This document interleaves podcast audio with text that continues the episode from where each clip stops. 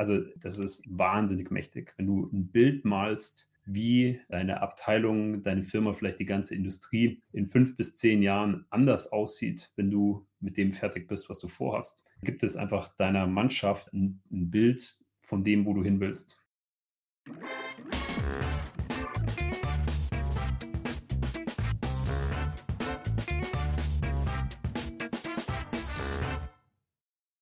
Herzlich willkommen zu dieser Folge des Data Culture Podcasts. Ich bin Carsten Bange. Heute bei mir zu Gast ist Christian Essling, der vor kurzem von seiner Rolle als Chief Data Officer bei der E.ON Deutschland in eine globale Funktion als Head of Data Analytics und IoT berufen wurde.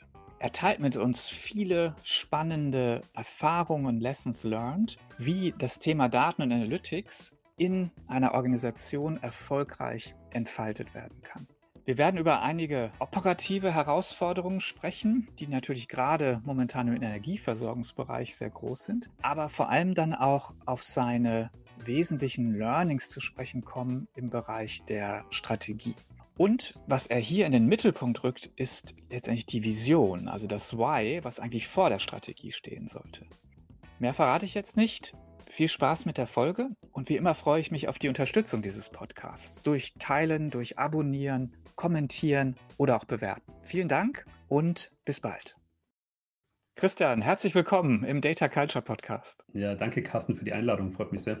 Freut mich auch, dass du hier bist. Du hast gerade deine Rolle gewechselt. Das macht, glaube ich, unser Gespräch nochmal besonders spannend. Du bist aus einer lokalen deutschen Rolle jetzt in eine globale Rolle gewandelt. Vielleicht kannst du uns kurz erzählen, wie, wie deine Karriere bei E.ON so bisher verlaufen ist und was vor allem so deine Berührungspunkte mit dem Thema Data und Analytics da waren. Ja, total gern. Genau wie du es gesagt hast, ich bin vor jetzt dann vier Jahren bin ich bei der E.ON Deutschland an Bord gekommen, damals noch als äh, VP Analytics und Data Science, habe also die Verantwortung ja, für das Reporting, Dashboarding und das Data Science Team übernommen. Ging damals größtenteils darum, das ein bisschen zu streamlinen technologisch. Da war noch etwas ein bisschen aufzuräumen, kulturell, so eine, eine Tech-Culture zu etablieren. Und dann gab es äh, zwei Jahre später den Merger. Die Abteilung ist größer geworden, wurde reorganisiert. Äh, und ich war vermessen genug, mal meinen Hut in den Ring zu werfen für die Leitung dafür. Und zu meiner völligen Überraschung habe ich die Rolle bekommen, war also die letzten zwei Jahre in Deutschland Chief Data Officer. Und jetzt vor zwei Monaten habe ich, wie gesagt, meine äh, Verantwortlichkeit für den deutschen Markt äh, eingetauscht gegen die globale Verantwortung leite. Also jetzt das globale Data Team in der E.ON. Meine, meine, meine Schnittmenge mit, äh, mit Strategie ähm, war natürlich dann, als ich die, die CDO-Rolle übernommen habe, mal nochmal stärker. Da ging es dann mehr um die Ausrichtung, wo wollen wir eigentlich hin, so in fünf bis zehn Jahren und was sind die Schritte auf dem Weg dorthin. Ja, jetzt hören wir zurückblickend so auf deine Zeit als CDO bei E.ON Deutschland. Was waren da so die, die wesentlichen Herausforderungen? Was waren so die großen Themen, die dich da bewegt haben? Und vielleicht auch so die, die Erfolgsfaktoren, die dir geholfen haben, diese Themen zu lösen? Ich glaube, also wenn ich jetzt mal einen Erfolgsfaktor rauspicken müsste, würde ich sagen, ist es eine Vision vorne wegzuführen. Also ist mein Gefühl, es gibt viel Strategie im, im, in der Szene gerade. Vision sehe ich seltener und ich glaube, das ist, also das ist wahnsinnig mächtig. Wenn du ein Bild malst, wie deine Abteilung, deine Firma, vielleicht die ganze Industrie in fünf bis zehn Jahren anders aussieht, wenn du mit dem fertig bist, was du vorhast, gibt es einfach deiner Mannschaft ein, ein Bild von dem, wo du hin willst. Und idealerweise erzeugt es Emotionen und ist eine so große Geschichte, dass die Leute Lust haben, daran teilzunehmen und daran ihren Beitrag zu leisten. Und ich, ich gucke da immer so ein bisschen drauf, was ist das für eine Geschichte, die ich meinen Leuten anbieten kann, die sie in 30 Jahren, wenn sie mit ihren Enkeln im Schoß vorm Kamin sitzen, erzählen können. Guck mal, da war Oma und Opa dran beteiligt. Das finde ich immer wichtig, dass man da etwas zu erzählen hat. Ja, das ist ein ganz tolles Bild. Ne? Also quasi zu überlegen, was, äh, ja, woran hat man mitgewirkt? Bei E.ON magst du mit uns teilen, was das für eine Vision war? Was habt ihr euch da vorgenommen?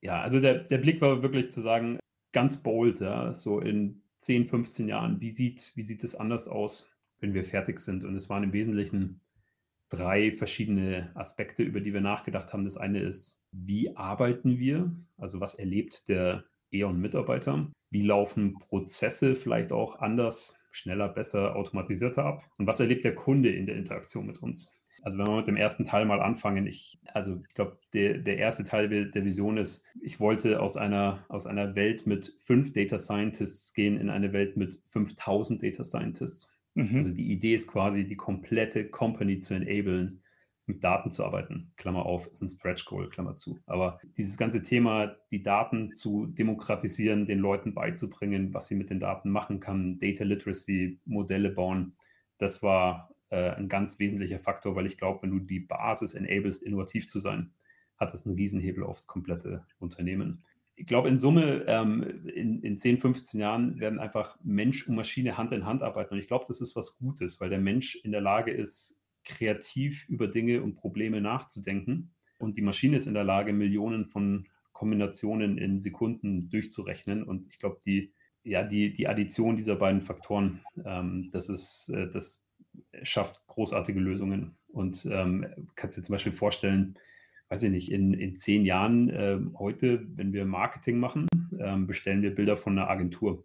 In zehn Jahren könnte ich mir vorstellen, dass der Marketingkollege vor seinem äh, Rechner sitzt und ähm, mit der künstlichen Intelligenz spricht und ihr diktiert, was er auf diesem Bild sehen will und die rendert das sozusagen in Realtime. Ja, und mhm. wir einfach nicht mehr von den Agenturen Bilder kaufen müssen. Ein Beispiel. Ich glaube auch, dass in 10, 15 Jahren, wenn du einen HR-Business-Partner ausschreibst, dass da irgendwie draufstehen wird, mindestens gute Kenntnisse in SQL, Power BI und Celonis meinetwegen. Ja. Mhm. Weil ich glaube, es wird einfach ein ganz essentieller Bestandteil sein dessen, wie wir arbeiten. Also das ist so das, was erlebt der Mitarbeiter, wie wird es sich anfühlen, für dieses Unternehmen zu arbeiten. In der Mitte hast du ganz viele Prozesse, die heute noch aus meiner Sicht unnötigerweise manuell ablaufen, weil es teilweise einfach Optimierungsprobleme mit Nebenbedingungen sind, die man, wenn man das äh, in Datenform gießt, äh, automatisieren kann.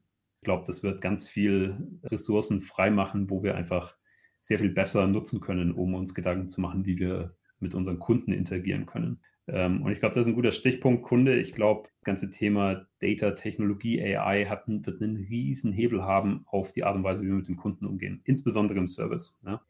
Wenn, wenn du heute eine E-Mail schreibst an unseren Service, dann dauert es halt eine gewisse Zeit, bis der Agent die Zeit findet, äh, die E-Mail aufzumachen, sich das Problem anzuschauen und dir zu antworten. Und da ist einfach die Vision, wenn du mit NLP in, in eine Lage kommst, äh, der NLP zu erklären, ähm, was das Problem ist und wie du es lösen kannst, dann kannst du dir vorstellen, der Kunde schickt eine E-Mail und fünf Sekunden später macht es wieder Ping auf seinem iPhone äh, und er hat die Lösung. Und einfach diese Wartezeit der Kunden auf quasi null zu minimieren. Das ist so die große Vision im Service. Mhm. Spannend. Also du sagst Vision einmal auf den, den, den internen Prozess, auf die Mitarbeiter ausgerichtet ähm, und dann auf die Kunden. Du hast noch einen dritten Aspekt, oder? Das war das in der Mitte, quasi die ganzen okay. Prozesse. Also du hast, du hast die, äh, die Mitarbeiter ja. in der Mitte, aber also Automatisierung generell ist ein Riesenhebel und ich glaube, mhm. auf finde ich persönlich wunderschön aus zwei Gründen. A, weil Automatisierung einfach typischerweise die Durchlaufzeiten für Kunden minimieren, weil Dinge einfach nicht mehr manuell passieren müssen. Und typischerweise ist die Maschine günstiger, als wenn wir da äh, Mitarbeiter das machen lassen. Das heißt, es äh, wird günstiger und idealerweise können wir auch noch äh, Entscheidungen äh, optimieren. Das heißt, äh, hinten raus werden die Entscheidungen auch noch besser. Da sind Sachen drin wie äh, finanzielle ähm, äh, Reglementierungen, bilanzielle Abgrenzungen äh, etc. Große, schwere Prozesse, die heute sehr, sehr lange dauern, wo wir glauben, dass wir die automatisieren können. Hm, okay, ja, spannend. Also schon mal vielen Dank für die Einblicke. Das ähm, so eine Vision hat ja eigentlich zum Ziel, die Frage des Warums zu beantworten. Ne? Also why? Warum mache ich das denn hier eigentlich alles? Warum brauche ich denn überhaupt Daten? Warum sollte ich mich damit beschäftigen? Der andere große Teil einer Tätigkeit als CDO, eigentlich von jedem, der sich irgendwo mit Daten beschäftigt oder das vorantreiben will, Unternehmen, ist eigentlich dieses How. Ne? Wie mache ich es denn jetzt? War ähm, das jetzt in deiner Tätigkeit oder in, in welchem Maß war das eigentlich in deiner Tätigkeit dann auch Richtig. Oder wie bist du dahin gekommen, quasi das Why und das äh, vielleicht auch das How letztendlich da äh, in den Mittelpunkt zu rücken? Ja, nee, ist absolut Teil der Aufgabe gewesen. Wie gesagt, ich versuche mit dem Why zu starten. Ist jetzt abgedroschen Simon Sinek, aber ähm, ich glaube, es macht total Sinn, um einfach den Kollegen, den Mitarbeitern, den Stakeholdern und der gesamten Company zu zeigen, wo wir gemeinsam hingehen wollen. Ja? Und dann daraus abgeleitet, wenn du weißt, wo du hin willst, ne, also was ist mein Nordstern, und du eine sinnvolle Analyse deiner Ist-Position machen kannst, wo stehe ich heute, dann kannst du aus diesen beiden Positionen ein Delta berechnen, das es zu überbrücken gilt über die nächsten 10, 15 Jahre. Und genau das haben wir gemacht. Wir haben uns angeschaut, okay, um dorthin zu kommen, was ist zu tun und in welche größeren Buckets lässt sich das runterbrechen. Ich mache mal ein Beispiel. Ja, wenn, wir, wenn wir das ernst meinen, dass wir sagen, wir wollen näher an den Kunden, wir wollen eine exzellente End-to-End -End Customer Engagement machen, wir wollen eine, eine exzellente Customer Experience liefern, dann bedingt es, dass wir schnell sind. Also ich mache mal ein Beispiel. Ne? Der Kunde ruft in der Hotline an und interessiert sich für ein gewisses Thema. Dann wollen wir diese Information aufgreifen, wenn er das nächste Mal auf die Website kommt, dass er nicht nach diesem Thema lange suchen muss, sondern dass wir dieses, diese Information nutzen, um seine Experience zu verbessern. Das bedeutet aber auch, dass die Datenintegration nicht länger als ein paar Sekunden dauern darf. Ja? Also das heißt, wir gehen hier von Streaming und Real-Time-Data. Ähm, das ist etwas, das hatten wir vor drei Jahren noch nicht. Das ist etwas, woran wir gerade sehr intensiv arbeiten. Das ist quasi ein Teil, der aus der Vision in die Strategie abgeleitet wurde. Mhm, okay. Ist das eigentlich eine 'ne Erkenntnis von dir gewesen, die sich herausgebildet hat? Also, diese Erkenntnis, dass dieses Why, dieser Nordstern so entscheidend ist? Oder ist es etwas, was was entstanden ist aus der Erfahrung, ähm, vielleicht auch aus einigen Fehlschlägen? Ja, also ehrlichkeitshalber, ich habe, ähm, äh, da habe ich schon, bin ich, ich also ich glaube, die Frage führt mich so ungefähr acht Jahre zurück, als ich äh, meine erste, ähm, sechs Jahre zurück, als ich meine erste äh, Führungsrolle bekommen habe und damals dachte, okay, ich muss jetzt ganz schnell ganz viel abliefern und äh, hatte in meinem Kopf schon irgendwie den Plan, wo es hingehen soll und wie man da hinkommt und habe mir aber jetzt nicht so wahnsinnig viel Gedanken darüber gemacht, wie ich das der Mannschaft und oder der Company kommunizieren könnte und bin dann ein paar Jahre später eben dann zu E.ON gewechselt und habe aber kurz vorher dann noch so eine Feedbackrunde mit meinem Team gemacht und haben mal gefragt, was sie mir mitgeben würden. Und dann meinten sie so, ja, also das nächste Mal irgendwie so eine, eine Roadmap wäre irgendwie gut, dass einfach jeder ein Gefühl dafür hat, äh, was denn eigentlich jetzt so dran ist. Ne? Und ich gedacht, mhm. okay, macht Sinn. Bin zu E.ON gekommen und habe hier dann erstmal mit einer Roadmap und einer Strategie losgelegt, um dann auch sozusagen nach meinem Wechsel aus dieser VP-Rolle in die CDO-Rolle nochmal diese Feedback-Runde zu machen und habe dann gehört, ja, okay, also tolle Strategie, aber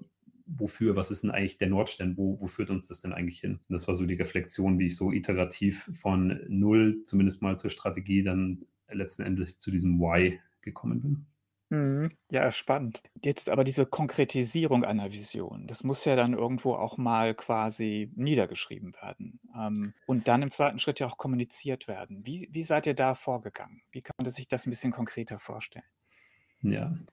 Ich also, mein Gefühl ist, ich glaube, es sind es sind 3 Schritte. Das erste, was ich was ich, wenn wenn jemand, äh, eben seine eigene Vision bauen will ich glaube, das erste ist, man muss das muss bold sein, ja? Also, ich glaube kein Mitarbeiter hat Lust, Teil einer großen Sache zu sein, wo man einen bestehenden Prozess um zwei Prozentpunkte verbessert. Also, ne, so wie Elon Musk äh, sagt, also mich interessiert nicht, wie können wir das Produkt ein bisschen besser machen, mich interessieren, was sind die Grenzen der Physik, also Großdenken. Ja.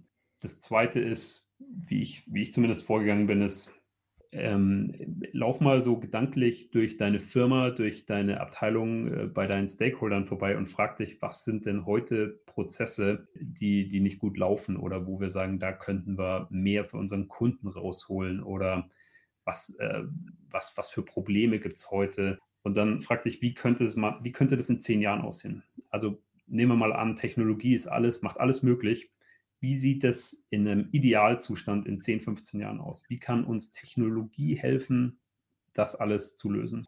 So, und dann dritter Schritt, beschreib, wie das aussehen wird. Beschreib, wie die, wie die Firma aussehen wird, wie deine Abteilung aussehen wird, was, was die Kunden erleben können. Und äh, ich glaube, was hier einfach sehr, sehr wichtig ist, ist, ich würde vermeiden, einfach nur eine, eine Liste mit Projekten äh, zu schreiben, weil das ist wenig inspirierend. Ich glaube, was hier total hilft, ist einfach die Vision in eine Geschichte zu verpacken, die ein, ein mentales Bild für meine Zuhörer malt, sodass sie sich in diese, in, in, die, in die Zeit in 10, 15 Jahren hineinversetzen können und das miterleben, wie diese Firma anders aussehen wird. Also so Thema Storytelling ist, glaube ich, in dem Kontext extrem wichtig.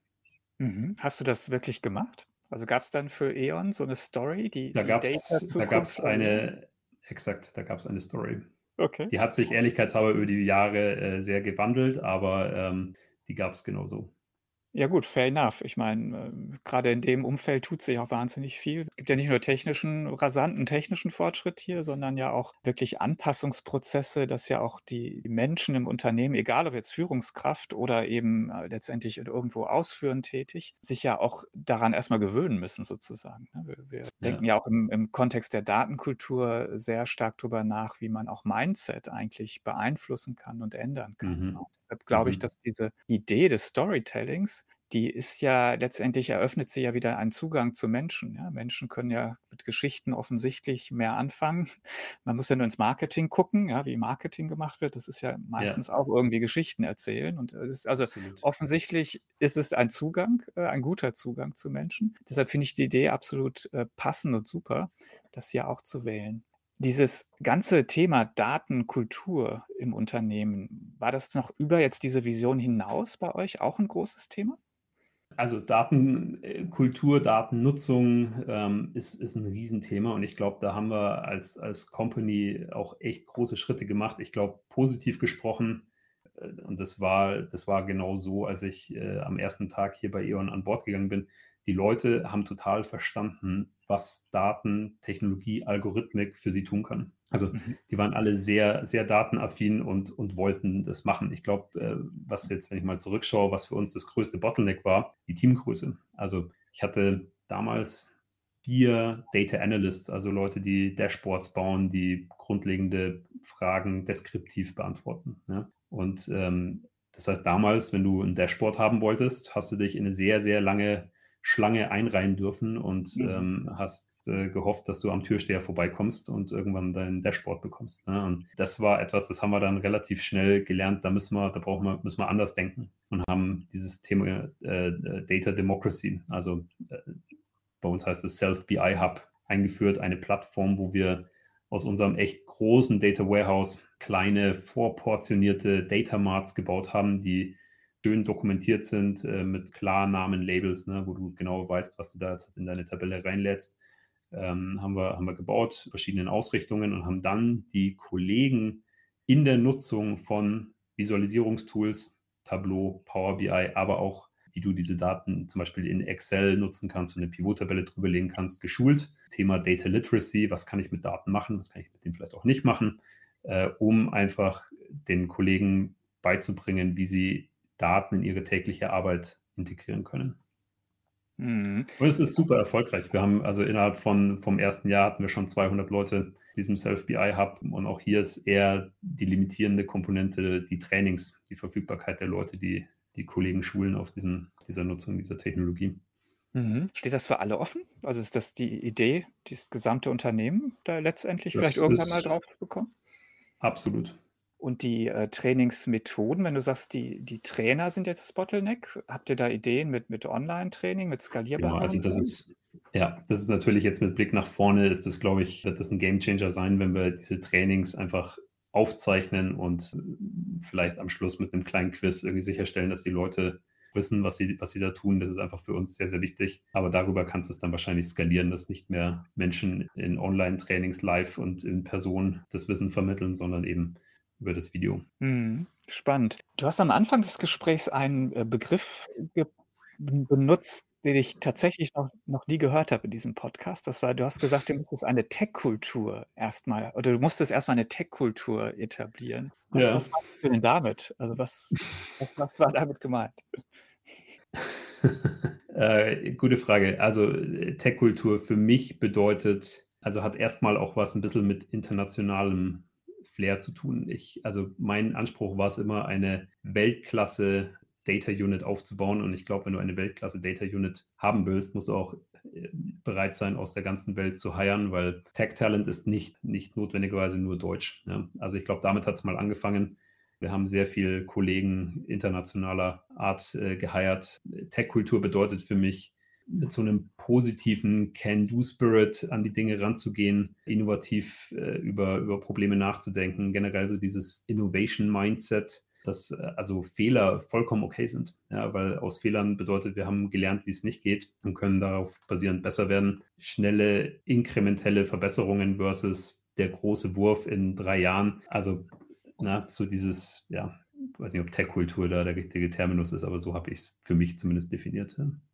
Ja, okay, aber das das hat's jetzt wirklich noch mal viel, viel klarer gemacht. Also, du meinst ja eigentlich was ganz anderes, ja? Du meinst ja das, was so in der wahrscheinlich oder meine Interpretation wäre, dass du gesagt hast, okay, in der grade in der Technologiebranche auf der einen Seite, aber auch im Umgang mit Technologie haben wir jetzt gerade, wenn wir das aus Data und Analytics Sicht betrachten, ja doch in den letzten Jahren, äh, sagen wir einiges gelernt, aber genau diese Themen wie wie Fail Fast oder wie ja 'n experimenteller Umgang wieder mit Daten, ähm, das ist ja schon etwas, was quasi da jetzt wieder neu reingekommen ist. Während man das Das hatte ja. man ja vielleicht vor vor 30, 40 Jahren im BI-Umfeld war das so ähnlich, ja? Da war es alles neu und dann war das völlig okay, da mal rumzuexperimentieren. Aber wenn wenn du heute jemandem sagen würdest: „Na ja, dein dein Standardbericht, da haben wir jetzt erst mal 5, äh, fehlgeschlagene Versuche gemacht, bis wir den jetzt hier liefern konnten“, das wird dir, glaube ich, keiner mehr so richtig abnehmen. Das heißt also, letztendlich haben wir ja wieder durch jetzt AI, ne, und den mehr experimentellen Vorgehensweisen ja wieder 'n ganz neuen Ansatz hier. Mhm. Und da quasi die richtigen Vorgehensweisen, den richtigen Mindset, ähm, zu finden, das hast du glaube ich, gemeint damit. Ja, exakt. Super. Diese Datenvision, das war jetzt das große Thema. Mhm. Ähm, ich sage mal einfach was, ich glaube nicht, dass du damit besonders weit kommst, wenn du nicht in irgendeiner Form auf die die Geschäftsvision, auf das, was das gesamte Unternehmen denn insgesamt eigentlich will, ähm, da in irgendeiner Form einzahlst, dich einklingst oder ist das zu hart gedacht? Also, mir geht's eigentlich um diese Frage, ja, ich kann auch tolle Visionen machen im Datenbereich, aber ist es nicht so, dass die verpuffen, wenn die die Geschäftsvision und damit ja eigentlich auch die die Leader-Ebene, ja, das gar nicht unterstützt? Siehst du das auch so? Absolut. Und am Ende des Tages bin ich ja Angestellter der E.ON und damit verpflichtet auf das Vorankommen dieser Gesellschaft. Das heißt, also, das wäre natürlich nicht klug, wenn ich mir jetzt halt etwas ausdenken würde, was komplett orthogonal zur restlichen Strategie des Unternehmens laufen würde. Das macht natürlich nur Sinn, wenn ich überlege, wo will die Company in Summe hin? Was ist der Nordstern der Company? Und dann zu sagen: „Okay, in diesem Kontext, ne, also das definiert so die Leitplanken, innerhalb derer wir unterwegs sind. Aber innerhalb dieser Leitplanken ist es dann meine Aufgabe zu sagen: „Wie kann ich denn mit meiner Abteilung und deren Skillsets und unseren Technologien dazu beitragen, dass wir schneller, effizienter, profitabler zu diesem Ziel kommen?“ Ja, aber, äh, ganz klar, wie du sagst, das muss äh, muss natürlich auf die grundlegenden Unternehmensziele einzahlen, weil sonst weißt du, am Ende des Tages, nichts von dem, was wir die letzten 3 Jahre bei E.ON gemacht haben, habe ich aus reinem Spaß an der Freude gemacht oder konnte ich komplett losgelöst von anderen Abteilungen machen. Du brauchst am Ende des Tages, keine Ahnung, unseren unseren Kollegen im Service, der sagt: „Ja, das ist 'n sinnvoller Algorithmus, der hilft mir bei der Erreichung meiner Ziele.“ Wir ändern den Prozess. Den Buy-in brauchst du, weil sonst hast du 'n tollen Algorithmus gebaut und wie du's grade sagst, der verpufft.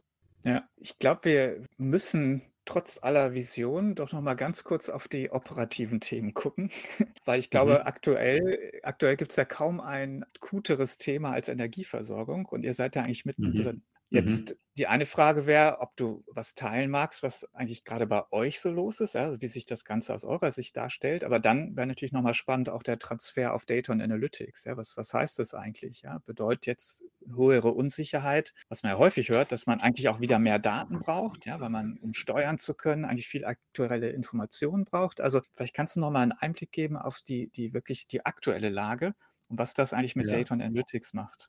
Ist ähnlich, wie du's schon antizipierst. Also, das sind unfassbar herausfordernde Zeiten am Ende des Tages, weil wir ja auch für unsere Kunden den Strom und das Gas am Markt einkaufen müssen, ja? Und wir haben natürlich den Kunden gewisse Preise zugesagt. Von daher stellt das uns auch vor eine extreme Herausforderung. Positiv gesprochen für uns jetzt halt, in solchen Situationen ist natürlich Transparenz und, äh, Einblicke wahnsinnig wertvoll. Das heißt, das hat schon echt auch noch mal Wind in unseren Segeln, hier 'n Beitrag zu leisten für die Abteilungen, ähm, ja, Klarheit in Prozesse zu bringen, ähm, Analytics bereitzustellen und einfach ganz grundsätzlich Transparenz in den Daten zu schaffen.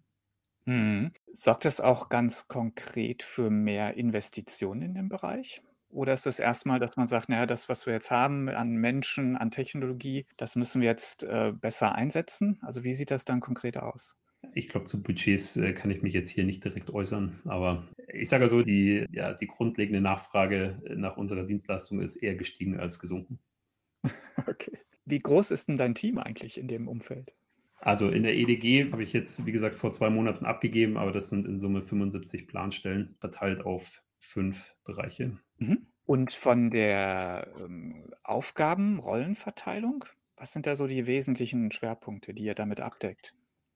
Also wir decken die komplette Data-Wertschöpfungskette ab, wenn du es so willst. Es fängt ganz mhm. vorne an mit Data Governance, die Policies und die Standards festlegen, entlang derer der datengenerierende Prozess funktioniert. Wo gehen die Daten rein? Wo speichern wir gewisse Daten? Wie sieht das Datenmodell aus?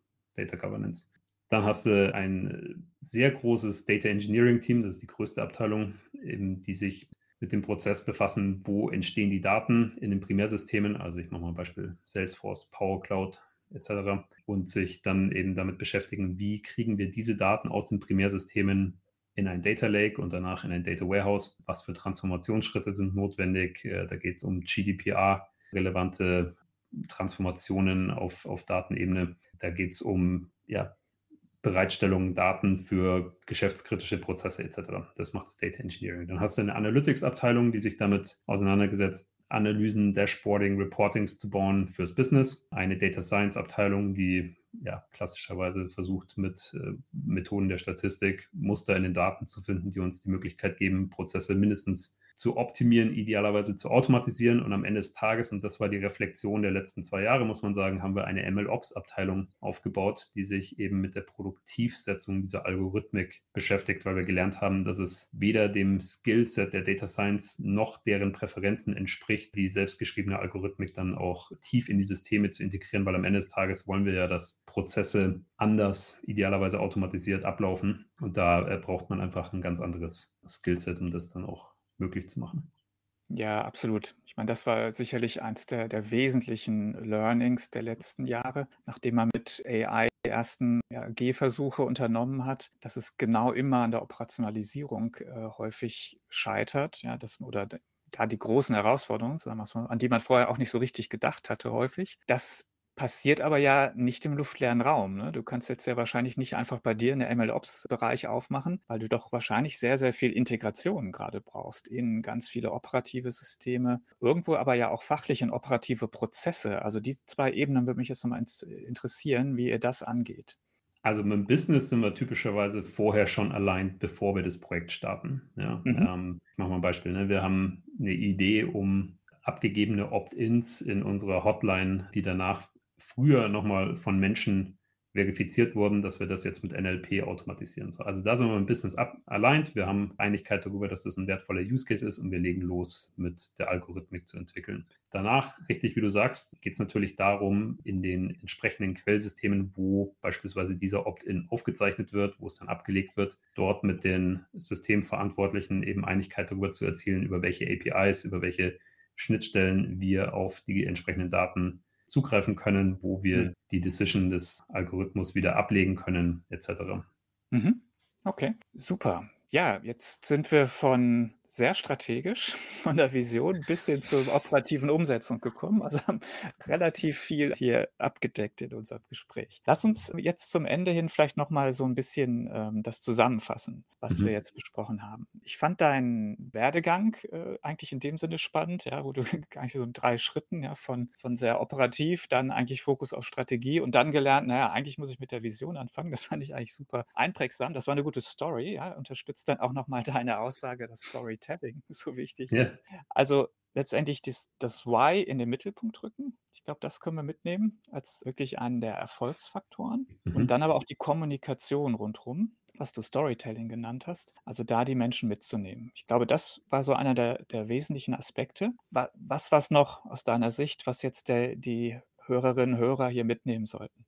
Ich glaube, wenn ich einen Tipp geben darf, dann ist es bold zu denken, weil ich, ich glaube, damit steht und fällt eine Vision. Wenn das nicht inspirierend ist und auch so ein bisschen aufzeigt, wie die Welt in 10, 15 Jahren aussehen könnte, ja, dann inspiriert es nicht und dann catcht es die Menschen nicht und dann passiert am Schluss vielleicht im schlimmsten Fall auch. Und ich glaube, wenn, also, weil ich werde dann auch oft gefragt, ist doch Blödsinn, was du da erzählst. Und dann habe ich typischerweise einen Spruch parat, nämlich die Entwicklung von Technologie erfolgt gerade exponentiell. Und wenn Menschen bei einer Sache unfassbar schlecht sind, dann ist es exponentielle Verläufe vorherzusehen. Wenn man sich mal überlegt, das iPhone gab es vor 15 Jahren nicht. Woher willst du wissen, was in 15 Jahren ist? Und ich glaube, das ist immer, das gibt mir zumindest immer ein gutes Gefühl, selbst wenn ich komplett verrückte Ideen habe, wie die Zukunft aussehen könnte. Kann schon passieren, dass es so kommt. Ja.